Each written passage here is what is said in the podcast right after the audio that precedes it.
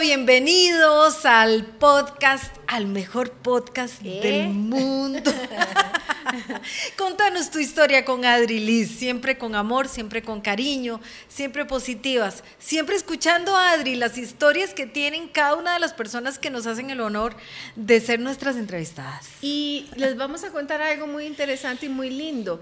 Eh, una de las personas que más nos han pedido que tengamos aquí en nuestro podcast es una mujer increíble, que es muy joven, apenas 28 años, pero con una fortaleza tan grande, porque la vida le ha puesto pruebas muy difíciles. Y sin embargo, ella, con fuerza interior, con amor a la vida, con fe, con esperanza, pero especialmente con resiliencia, ha enfrentado cada uno de esos obstáculos. Por eso, para nosotros es un honor y un placer que hoy nos acompañe vía virtual, porque se encuentra en los Estados Unidos, Coco Roper.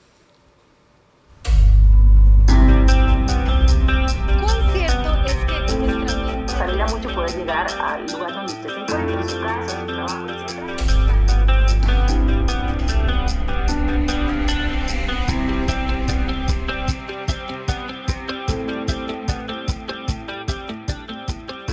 estás allá en los Estados Unidos y bueno, te vemos aquí preciosa como siempre. Como siempre. ¿Cómo estás? Qué ¿Cómo gusto saludarte, querida. Hola, ¿cómo están? Muy bien, por dicha. Bueno, en este momento, ¿cómo, ¿cómo te sentís, Coco? Siempre te seguimos, seguimos tus transmisiones, pero en este segundo, ¿cómo, cómo dirías vos que te sentís? Eh, bueno, hoy fue un poco difícil. Eh, los sábados han sido medio difíciles porque creo que estoy haciendo mucho entre la semana, pero ya estoy agarrando fuerzas y tengo un día muy ocupado. Eli tiene una fiesta, entonces no queda más que levantarse y seguir adelante. Sí. Sí. Mira, eh, Coco, yo le contaba a Alice y se los cuento a ustedes también que, bueno, yo te conocí desde que eras niña, bueno, por tu mamá, que yo la conocí cuando éramos compañeras en Canal 7 y demás, y estuve en tu casa un par de veces. Y bueno, de verdad decirte que todo este proceso que has compartido con la gente, yo sé que ha sido sumamente difícil. Y más adelante, bueno, vamos a profundizar de cómo, cómo has cambiado también la vida de muchas personas. Pero si, si empezáramos un poquitito por eso, Coco, por, por hablar un poco de lo que fue eh, la experiencia de la noticia del cáncer y demás. Yo sé que lo has compartido mucho, pero, pero también es un testimonio muy importante que quisiéramos compartir nosotros aquí en nuestro podcast. Claro. em, en realidad todo empezó un domingo. eh, mi vida estaba muy normal. eh, estábamos pasando por todo el proceso de COVID y obviamente ajustándonos a un nuevo normal, ¿verdad? Me levanté un domingo, me recuerdo que fue un domingo de Pascua aquí en Estados Unidos y la pasé súper bien en la mañana, llegué a la casa, me agarró un dolor súper fuerte y dije, bueno, ya aquí me dio COVID finalmente, Eh, pero el dolor después empezó como a penetrar más en todo lo que fue el área pelvical. A las 8 o 9 horas no pude moverme más del sofá, empecé a llamar yo a la doctora y bueno, al día siguiente me vio y apenas me vio y empezó a hacerme el examen, llamó a otra doctora y la doctora vino y eso que las dos se, volvía- se voltearon a ver y una de las doctoras me preguntó, ¿has estado con mucho dolor hace cuánto tiempo? Y yo, el dolor me mata, a veces estoy llorando y no puedo, estoy en el, como en el trabajo y me meto al baño porque no aguanto el dolor. Y mm, me dijo, lamento decirte que tienes cáncer, no sé qué tipo de cáncer, porque obviamente tenemos que tomar las biopsias, pero a ese punto ellas podían ya ver que el cáncer estaba visualmente esparcido por todo eh, el área cervical.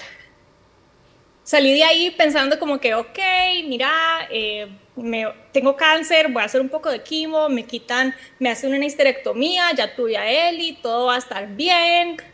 Y a los dos días cuando ya regreso, porque me llamaron, estaba en el trabajo y ella me dijo, ocupo que venga inmediatamente porque llegaron los resultados de la biopsia y son un poco más serios de lo que pensábamos. Y cuando llegué, eh, recuerdo que tenía como escrito en un post-it anaranjado, simplemente escribió el nombre de mi cáncer, porque ella me dijo, es un cáncer que ninguno de mis doctores han escuchado antes, ya hice cita con la mejor ginecóloga obstetra de Fort Worth y que es aquí donde vivo en Texas y ella te va a poder ayudar porque ya esto está más allá de lo que nosotros podemos manejar. Eh, y una semana después empecé quimo, radiación, ya tenía mi port, mi vida cambió drásticamente. Todo esto en una ah, semana, todo esto en una semana. Eh, sí, mira, me dieron la biopsia, los resultados de la biopsia el martes, este día que te estoy contando que fui a la doctora. El jueves, dos días después, eh, me logró meter.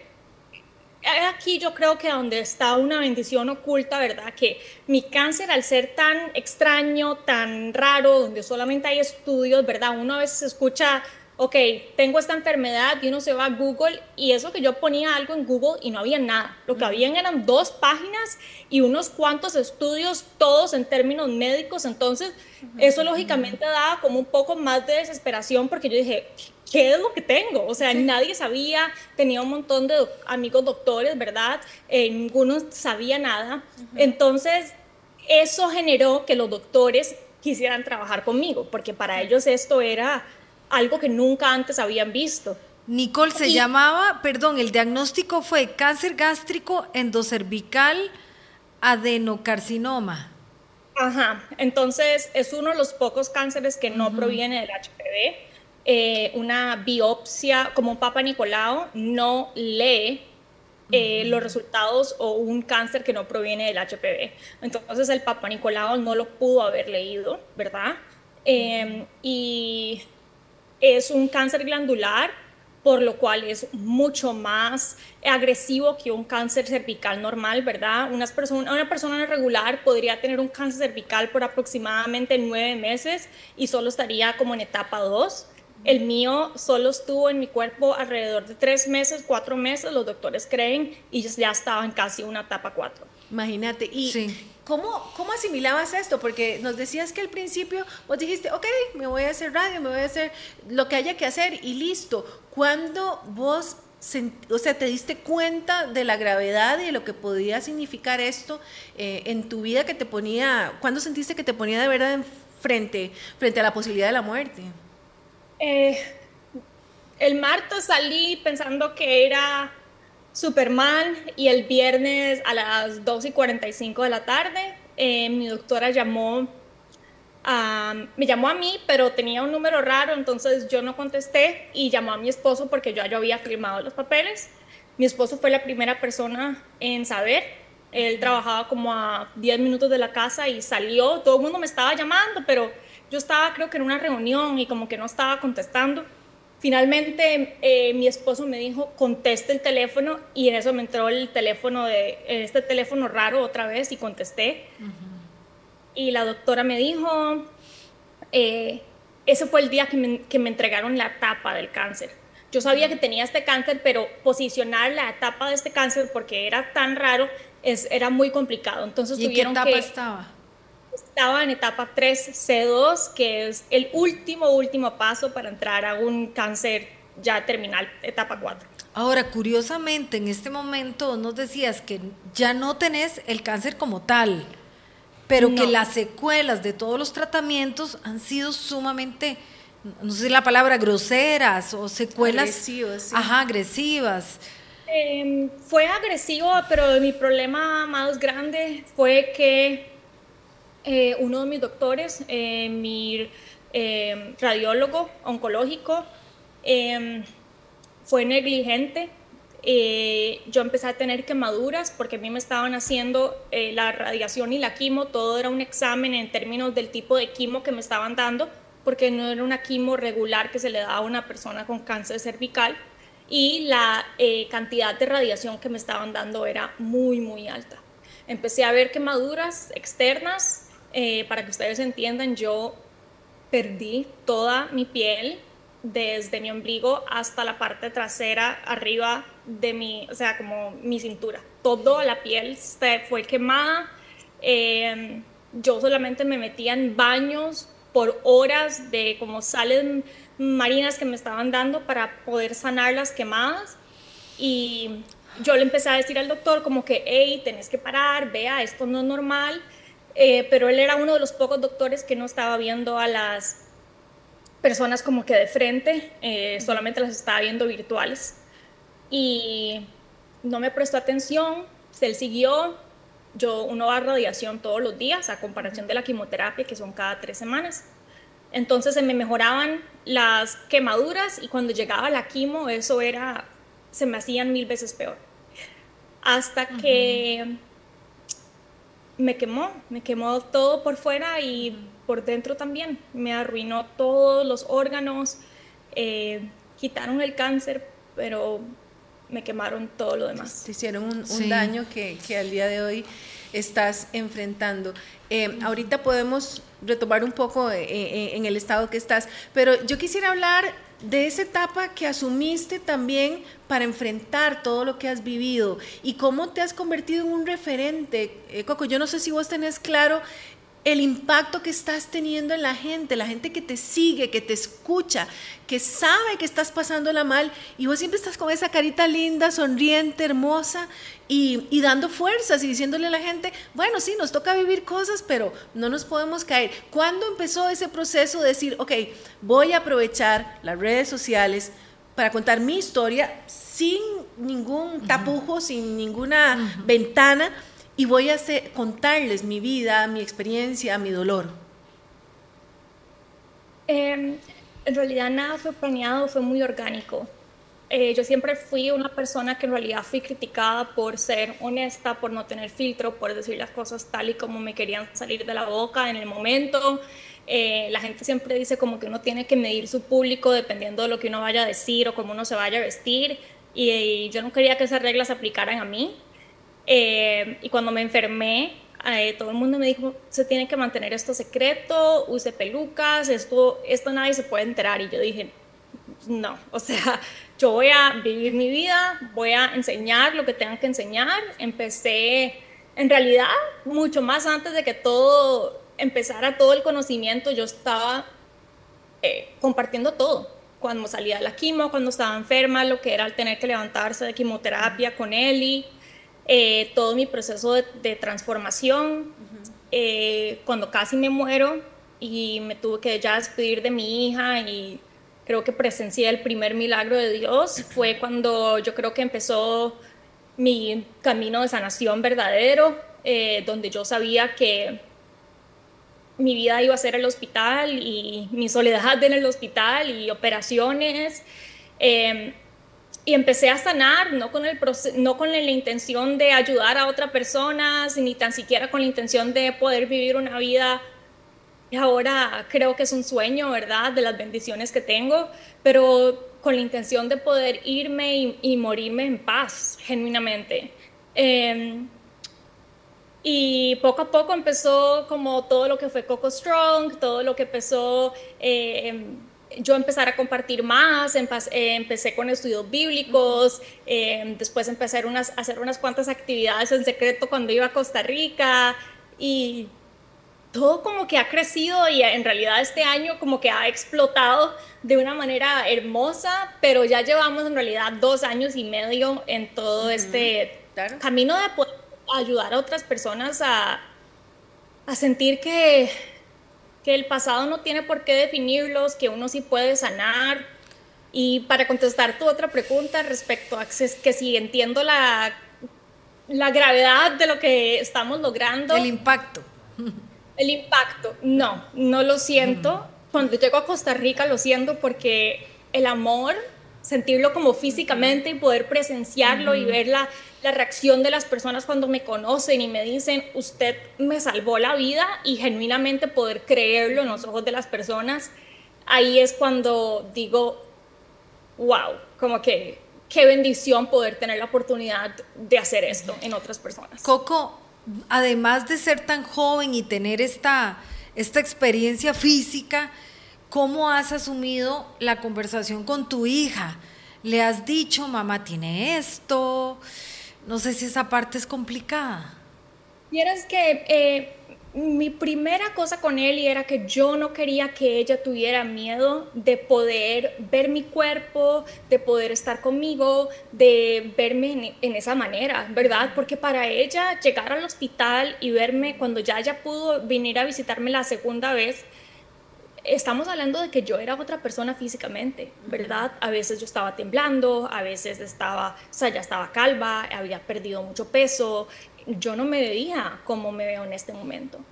Eh, y cuando llegué a la casa, tiempo con mamá, lo que mamá podía hacer, mi rol y mi imagen como mamá habían cambiado completamente.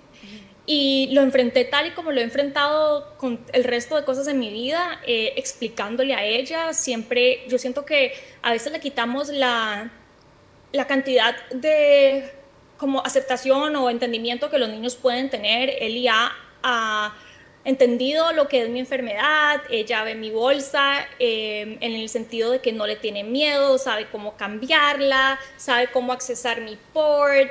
Eh, sí hay ciertas cosas que le dan miedo eh, porque han pasado accidentes en la casa que obviamente a, cualquier persona lo van a perturbar, ¿verdad? Y, lo llevan a un momento emocional y de nerviosismo. Pero yo creo que todo esto ha más bien formado y ayudado, ayudado a mí a poder enseñarle a, a él cosas que primero que nada, van a, van a cambiar la vida de ella para siempre de una forma muy, muy grande. Y segundo, cosas que yo jamás pensé que eran importantes para ella saberlo. Y yo, mis amigas me lo dicen, yo soy como una inyección a ella súper grande todo el tiempo de positivismo, de lo que es la importancia de espiritualidad, lo que es poder ser uno mismo sin importar el sonido, de que ella ya sabe, o sea, mamá tiene que ir al hospital y es difícil, es muy difícil cuando tengo que dejarla. Pero hemos logrado entender que el impacto de las personas no se determina por la cantidad de tiempo, sino por la calidad. Y lo que siempre le digo a él y mamá está siempre presente en el corazón. A veces no la podemos ver, pero siempre estoy con ella. Sí, eh, y eso, y cuando hablamos de mensajes, eh, yo quisiera preguntarte, en este momento, cómo ves vos la vida, ¿verdad? Y, qué cosas son realmente importantes para vos. Es una muchacha de 28 años que a estas edades podría estar pensando en muchas cosas, pero ha tenido en los últimos años que simplemente ubicarse en vivir, en, vivir intensamente. ¿Coco? Sí, eh, ok, para mí las cosas que son importantes, número uno, de mi espiritualidad, eh, eso es como la fuente de toda la fuerza y toda la dirección que tengo para poder enfrentar todo lo que viene. Eh, poder impactar a mi hija, pero también a las personas que están a mi alrededor, mi comunidad y mi Instagram, eh, mi comunidad y como mis, eh, social media es una fuerza y algo que a mí me da mucha, mucha energía, mucha estabilidad. Esa es mi familia en realidad. Cuando yo estaba sola en el hospital, eran ellos los que estaban conmigo y yo trato para mí es muy importante poder también lograr todo lo que quiero lograr, seguir esparciendo mi propósito y número uno, obviamente, mi salud, poder estar aquí lo más que pueda. No sé qué tanto tiempo va a hacer eso. Últimamente las noticias han estado un poquito más negativas de lo que estábamos esperando, pero que eso sea de calidad.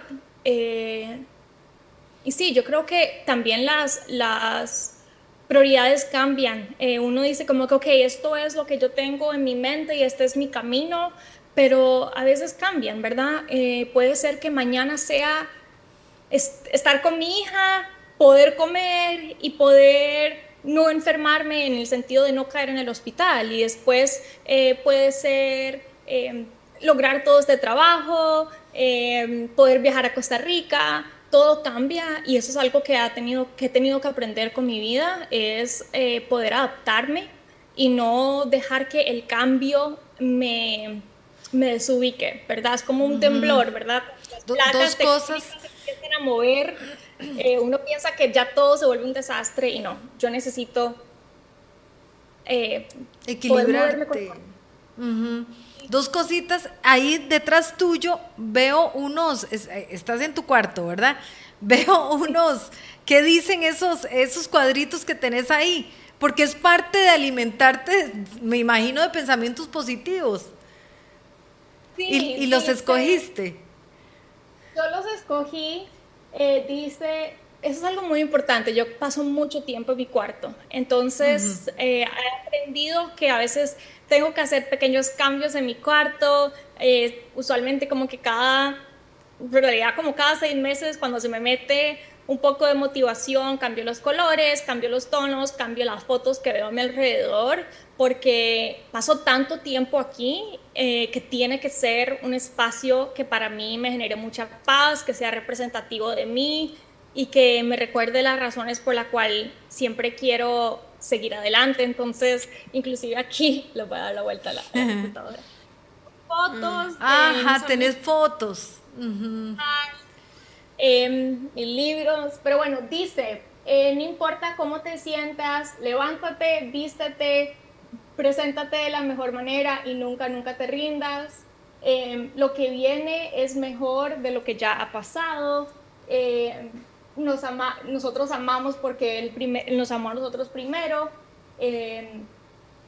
Cree y después hay como un cuadrito con unos libros de moda y una cartera bonita. Si se siente mal emocionalmente, mejor no maneje. Yo sé por qué se lo digo. Prevenir es actuar. Sí, es parte de, uno mismo, ¿verdad? Alimentarse. Y eres que Motivarse. En una, en una oportunidad entrevisté a una muchacha que tenía en el techo. Entonces ella decía, ahí yo puse en el techo todo lo que valgo, todo lo que voy a superar este cáncer y en efecto ha, sido una, una guerrera. Eh, Coco, ¿qué te han dicho los médicos? En este momento, ¿cuál es, tu, cuál es el, el escenario? Eh, esta semana eh, me dieron noticias de que tengo que empezar a prepararme para mi trasplante. Eh, básicamente, el cambio de tubos ya está llegando a un momento donde no está funcionando y lo estoy haciendo cada ocho semanas. El mínimo que podemos ir es cada cuatro semanas. Y he pasado de seis meses, de cada seis meses a un cambio de cada ocho semanas en, el en los últimos, en el último año y medio, cuando en realidad a una persona normal y corriente hubieran sido años. Entonces, em, la única opción que me queda es un trasplante de mi propio riñón, que es una em, cirugía experimental que tienen aquí. Y es una operación muy, muy, muy riesgosa que tiene un porcentaje em, de sobrevivir solamente de 30%. Y bueno, yo no, en realidad es, este trasplante no estaba en mis planes em, hasta como en 10 años, ¿verdad? Cuando ya yo creo que el tiempo se hubiera visto un poco peor, pero los doctores están queriendo que yo me empiece a preparar y que tengamos ya todo listo, eh, porque lo peor y lo, en realidad lo que sería el peor caso sería que las cosas cambiaran rápidamente en el sentido de que todo empeorara y que tuviera que necesitar el trasplante y que no haya estado lista en términos de mi cuerpo, en términos de exámenes, en términos de los doctores, en términos de tener ya el plan como listo para, para, para poder hacerse, eh, porque es un plan que toma mucho tiempo, digamos, la cirugía que yo acabo de pasar la gente piensa como que, ok, yo me decidí operar hoy y en dos meses me operaron, pero yo me preparé para esa cirugía por un año y medio.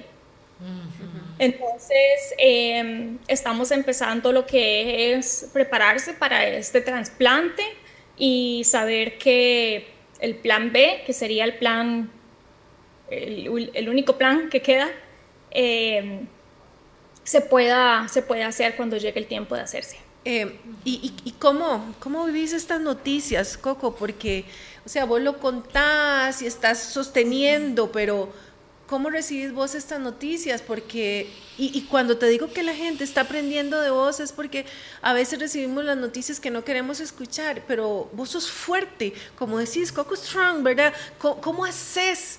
¿Cómo haces y, y cómo las recibís?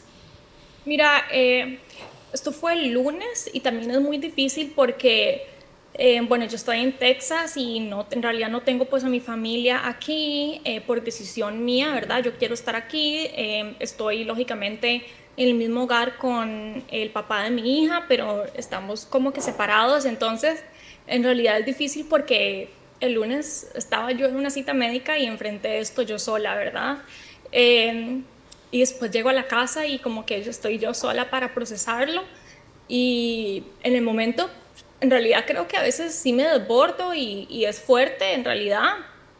Eh, eh, el lunes en realidad no lo tomé muy bien, creo como que mm, me desequilibró completamente, pero lo lindo de todo esto es que cuando uno ya aprende cómo poder empezar a manejar lo que es el estrés, las noticias y poder como decir, ok, me caí, a lo mejor no reaccioné de la mejor manera, mi corazón está quebrado, ¿cómo lo soluciono? ¿Cómo lo arreglo? Y, hago mi proceso, hago mi proceso, lo logro y ya estoy en un, ya aprendo como a poder ver las cosas de una manera muy objetiva, que eso es lo que nosotros perdemos en nuestra propia vida, muy rara vez podemos ser objetivas. Eh, entonces aprendo a poder ver las cosas como de afuera para adentro y de simplemente seguir. ¿Y a eh, quién llamaste o cuál es la primera persona a la que acudís cuando te quieres compartir algo tan íntimo? Eh, en realidad no le dije a nadie ese día. A veces estamos como que muy listos y para recibir una noticia y como que llamar y desequilibrar a todo el mundo. Em, hace una semana tuve cuando estuve en el hospital, hace como una semana y media, tuve algo que me pasó muy mal, que fue que una doctora incorrectamente eh, leyó un examen y me vino a decir al hospital que tenía cáncer otra vez y que había metástasis en, en áreas diferentes de mi cuerpo y no era correcto. Y ese día, o sea, ustedes se pueden imaginar, yo estaba en una reunión cuando la doctora entró, entonces las personas con las que estaban en la reunión escucharon, eh, llamé a mi mamá, ya hice un desborón eh, y le conté a todo el mundo, que es algo que usualmente no hago. Y fue presto, porque llegó la doctora ocho horas después, eh, o cuatro horas después en realidad, y me dijo que no, que en realidad todo había sido incorrecto, todos mis doctores llegaron, o sea, fue un desmadre. Y algo que yo he aprendido a través de esto es que yo tengo que poder procesar las cosas yo y tener claro lo que yo quiero hacer antes de compartirlo. Porque cuando uno empieza a llamar a todo el mundo y uno empieza a tratar de, de, uno empieza a escuchar las opiniones, los sentimientos, eh, los miedos de las otras personas y eso puede desviarme a mí de mi camino, de mi camino de cómo yo quiero procesar y cómo yo tengo que levantarme. Entonces, trato de procesar sola y después ya puedo reclinar y entender qué es lo que yo necesito de esta persona para yo poder apoyarme. Entonces, cuando ya le cuento a alguien, ¿verdad? Porque usualmente las personas es como que, ok, ¿cómo te ayudo? ¿Qué puedo hacer? Ok, ya cuando te estoy contando, ya yo sé lo que yo necesito de vos. En eh, cuando vos me decís a mí, te puedo ayudar o, cómo, o, qué hacemos. Claro, y lo cual se agradece porque me imagino que sí, en esas redes de apoyo hay mucha gente eh, y desde aquí te lo digo y te lo digo de corazón, en lo que podamos ayudar, aquí estamos, porque todos queremos em, que esa vencedora que está, que está en vos no, no flaquee y siga adelante, que me lleva a hacerte eh, esta pregunta. Eh, ¿De qué te aferras, Coco, para no renunciar a la vida? ¿De qué te estás aferrando? Eh, mi espiritualidad, mi hija eh, y mi comunidad. obviamente para mí es como que Eli es mi ángel terrenal, ¿verdad? Y ella a mí me da demasiada fuerza de, de poder levantarme, de poder dar lo mejor de mí, eh, Dios y como mi espiritualidad, mi música, eh, poder leer y llenarme, porque yo leo mucho y eso, esos mensajes, eh, el poder escribir, journal, todo eso a mí me ayuda como a poder hacer en mi mente como proceso de qué me tengo que llenar, cómo, de qué me agarro, ¿verdad? Porque no siempre es lo mismo. A veces es paciencia, a veces es resiliencia, a veces es fuerza, a veces es entender que simplemente tengo que descansar. Eh, siempre es diferente. Eh, y mi comunidad es un recordatorio también de lo que yo estoy pasando no está en vano. Eh, estoy ayudando a otras personas, estoy dándole fuerza. Entonces, a veces es como, yo siempre les digo a ellas como que yo estoy pasando por el fuego por ustedes. Eh, porque sí, yo estoy aprendiendo y yo estoy pasando por mucho dolor y cosas que en realidad no le desearía a nadie. Y es lindo poder decir, ok, esto es lo que yo he aprendido, agárrenlo, tómenlo, aplíquenlo para que no tengan que sufrir como yo lo estoy haciendo. Y aprovecho para preguntarte que si bien es cierto todo este camino te ha quitado cosas, ¿sentís que has ganado algo? Eh, completamente. O sea, cuando a mí los doctores me decían, usted tiene que salvar su vida, yo decía como que no tengo nada que salvar. ¿Qué es lo que, qué es lo que tengo que salvar? Por favor, quítenme el, el, peso que estoy sintiendo, porque en realidad dormirme y volverme y no tener que levantarme nunca más es lo mejor que me van a poder dar. Imagínense que esas eran mis palabras. Y ahora yo digo, Dios, por favor, ayúdame a poder levantarme, quiero lograrlo, quiero, quiero, yo sané, y hoy, hoy, lo posteé, puse un video que yo, yo digo, o sea, mi corazón está en trozos. Eh, eh, la oscuridad y el peso de mi pasado, de mis errores, de, de lo herida que estaba, eh, o sea, ya no, no había manera. Y es como que el cáncer me ha salvado la vida, simplemente. Me la ha salvado, le ha dado propósito y ha logrado como que sentir cosas que jamás pensé sentir y las cosas que eran importantes antes ya no lo son y los morales que tengo y los valores que tengo y la mamá que soy, la mujer que soy, tengo todo que agradecérselo al proceso que he pasado los últimos cuatro años. Jamás hubiera podido lograr lo que he logrado. Sí. sí. Y pregunta difícil, pero con vos nada es difícil y eso te lo agradecemos mucho, te lo agradecemos mucho. Em, ¿Qué significa la muerte, Coco?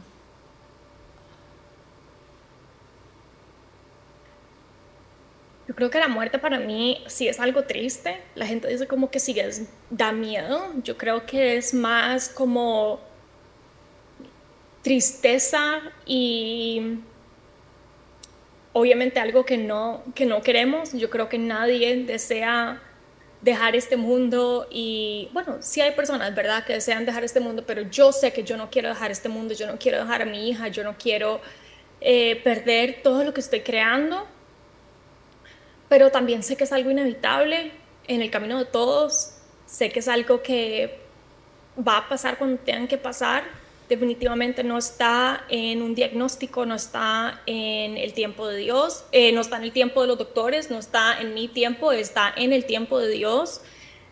Y honestamente es algo que he tenido que aceptar, que es parte de mi camino antes de lo que pensé que iba a ser. Eh, y trato de honestamente siempre expresarme con las personas que amo, eh, y hacer las cosas que quiero hacer todos los días, porque yo no sé cómo se vaya a ver mañana o en una semana. Y obviamente a cualquier persona le va a quebrar el corazón dejar a sus hijos, dejar eh, a su familia, dejar eh, a mi perro, a las personas que amo, mis logros, el poder sentir, ¿verdad? Y, también lo desconocido. Yo creo que eso es eh, lo que da un poco de nerviosismo, ¿verdad? Sí, pareciera que es un día a la vez, ¿verdad, Coco? Y yo no sé si, si a veces perdemos energía odiando, recriminando el pasado, como vos decís, y qué tontera. porque se va la energía. Es que, sí, no solo es energía, pero es como que, o sea, ¿Cuál es el propósito? Todo lo que yo hago todos los días tiene que tener un propósito. O sea, y no, está, no tiene que ser algo gigante, no tiene que ser el propósito más grande de la vida. Eh, por ejemplo, si me levanté hoy y comí algo, ¿cuál fue el propósito de haber comido eso? Quería energía, quería sentirme bien, quería simplemente decir, ay, qué rico, ¿verdad? Y tener eso claro. Entonces, ¿cuál es el propósito de sentarme odiando a alguien? Como, ¿qué es lo que yo voy a ganar de eso? Nada. Simplemente me va a dar a mí un sentimiento que no quiero sentir. Y no se trata de como que no enfrentar o simplemente, o sea, como que sentimientos. No, obviamente uno tiene que poder enfrentar las cosas que uno tiene que enfrentar, pero no todo es necesario. ¿Verdad? Yo en este momento tengo que enfrentar lo que es la muerte, un diagnóstico, estar lejos de mi hija, enfermedad, fuerza física. ¿Por qué yo voy a gastar tiempo en odio o resentimiento o celos de otra mujer? O sea, esos son el tipo de cosas que simplemente no tengo la gana de hacer, no es lo que quiero gastar mi tiempo haciendo. Y mucha gente más bien es al revés, puede tener salud, puede tener mucha vida y se pasa con sentimientos que no destruyen tal vez su cuerpo, pero destruyen su corazón y destruyen su mente. Esa era yo. O sea, chicas, yo era una mujer enojada, eh, como dicen, ¿verdad? Como que fúrica, todo era un problema, todo era, me daban celos de las personas, eh, tenía vicios, tenía adicción, era, tenía problemas con mi amor propio, eh, con, con todo en realidad. Entonces era como que ahora poder decir, wow, como que en serio gasté todo ese tiempo y toda esa energía. ¿Para qué? Como que, no me benefició en nada, simplemente más bien ayudó a, a, toda esa oscuridad y ese, y ese peso que tenía tan grande. Sí. Qué increíble porque te vemos tan brillante, te vemos tan fuerte y qué manera, Coco, cuando hay un autorreconocimiento de todo lo que hay que cambiar, ¿verdad? Y de que es poquito a poco que se va cambiando, que se va cambiando. Sí, y, vamos, ya estamos en, el último minuto, se nos fue este ratito poco rapidísimo, pero te pregunto, ¿qué, qué mensaje quisieras dejar vos? Eh, sabemos que tu comunidad te sigue, hay gente que tal vez sigue este podcast que no sabía de todo este mensaje. ¿Qué te gustaría dejar y, e, en este momento también a través de, esta conversación que hemos tenido? Em, tus errores y lo que te ha pasado, em, las personas que has herido y las personas que te han herido, no tiene por qué definir lo que sentís hoy ni lo que vas a lograr mañana Em, siempre sos más fuerte de lo que piensas, eso es lo que siempre digo. Y sí se puede, sí se puede sentir paz y crear una vida que uno se siente feliz de tener. Y simplemente toma mucha determinación y no es fácil. No es fácil. Pero, pero vas a seguir adelante, Coco. Te mandamos hasta Texas nuestro amor no es nuestro cariño, nuestro amor. Sí. Y adelante. No flaque. Todos los que podemos orar por vos, lo vamos a hacer. Así es. Y vas a salir victoriosa. Ya lo sos. Dueña de la paz, dueña del perdón, dueña de, de, todo lo lindo que, que has decidido tener y de todo lo feo de lo que te has despojado, ya eso te convierte en ganadora. Así que te agradecemos mucho. De corazón, querida. Y cuando estés aquí, voy a ir a esos cafecitos con coco para poder acompañarte en tu mensaje inspirador, querida. Un abrazote. Gracias. Un beso. Chao. Chao, querida. Qué bonita conversación con una mujer fuerte, jovencita, con muchas ilusiones. Y como dice, como dice Liz, seguimos pidiéndole a Dios para que siga venciendo todos esos obstáculos y siga adelante. Coco está, eh, como ella misma lo decía, en diferentes redes sociales. Eh, yo, por, ejemplo, la sigo en Instagram y me encanta porque cada mensaje que ella pone es de fortaleza y es cuando uno dice, tanto que me quejo yo por cualquier cosa, y ella sigue Sí, adelante. sí, sí, fuerte, fuerte y real. La vida no es fácil y a algunos les pone obstáculos más difíciles y ahí sigue adelante. Sí, Así sí, que sí. todo mi amor y mi respeto y admiración para Coco. Sí, sí, muchísimas gracias a todos, por favor. Si ustedes tienen hijos jóvenes, gente que ocupe escuchar este mensaje tan poderoso de Coco, compártanlo, compártanlo, porque estas son las cosas lindas que hay que compartir en redes sociales. Lindas y duras a la vez, pero ojalá que todos lo compartamos. Un abrazo, bendiciones para todos. Gracias. Cuán cierto es que nuestra mente Se alegra mucho poder llegar al lugar donde usted